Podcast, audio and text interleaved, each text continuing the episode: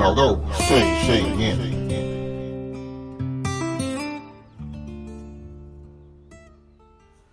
小汉乖乖，对不起，对不起，没关系。大舅，对不起，大舅，对不起吧。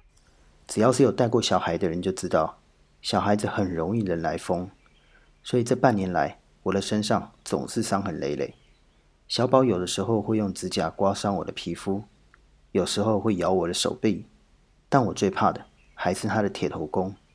他一兴奋起来，就会习惯性的用后脑勺往后撞，那猛烈的撞击撞在我的下颚，很多次都让我的嘴角流血，甚至有几次我都还担心我的门牙会不会因此被撞掉。虽然我知道他不是故意要伤害我的，但是这些恐怖的危险动作。是一定要改掉的。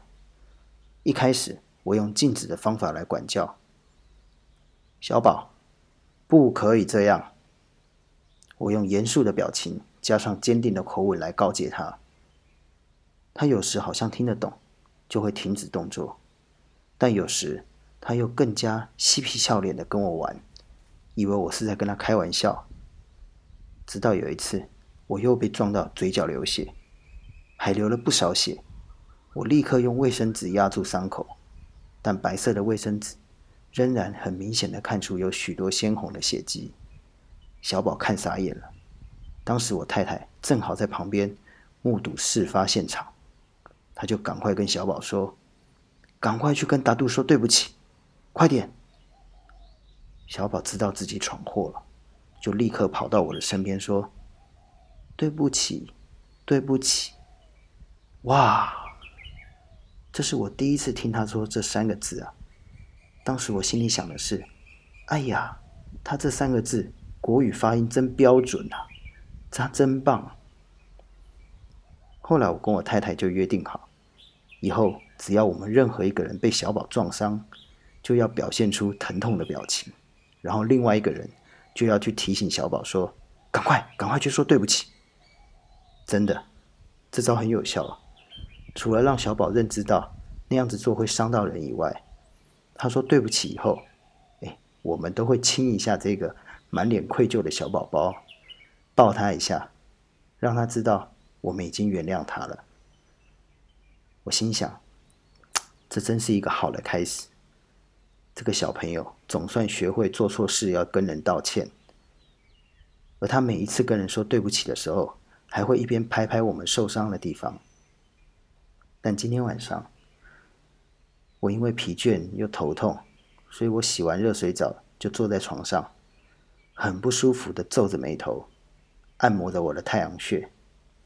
这时候，小宝他悄悄的靠近我，用轻声的语气跟我说：“对不起，对不起，对不起啊。”然后照惯例用他小小的手拍拍我的头。哎。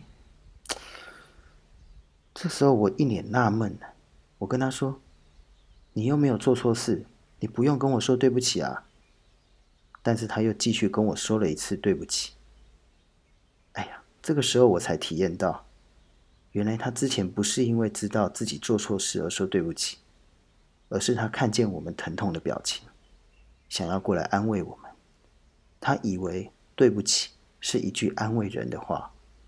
而我们也因为每一次他说对不起以后，我们的表情就变了，我们就变为笑脸。所以在这个两岁的孩子的小小心灵当中，他一直认为跟人说对不起是在安慰那个人，而且还很有效，所以他还会用手轻轻的拍拍对方。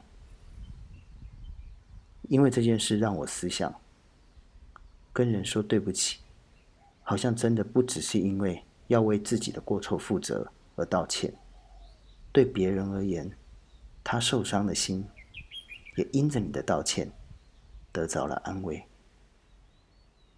我想在夫妻之间也是这样。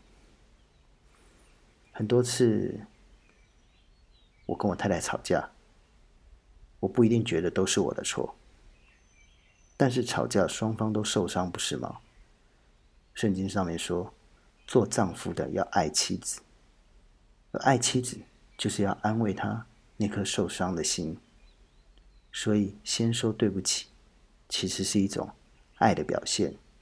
对不起，是一个爱的语言，在夫妻关系当中是一个好的开始。天父，谢谢你，你又再一次的透过孩子天真善良的心，让我看见我这颗刚硬又骄傲的心。求主帮助我，做一个爱妻子的丈夫，会呵护她。安慰她，就像我会保护我的身体不受伤一样。祷告感谢，是奉靠主耶稣基督的名求，阿门。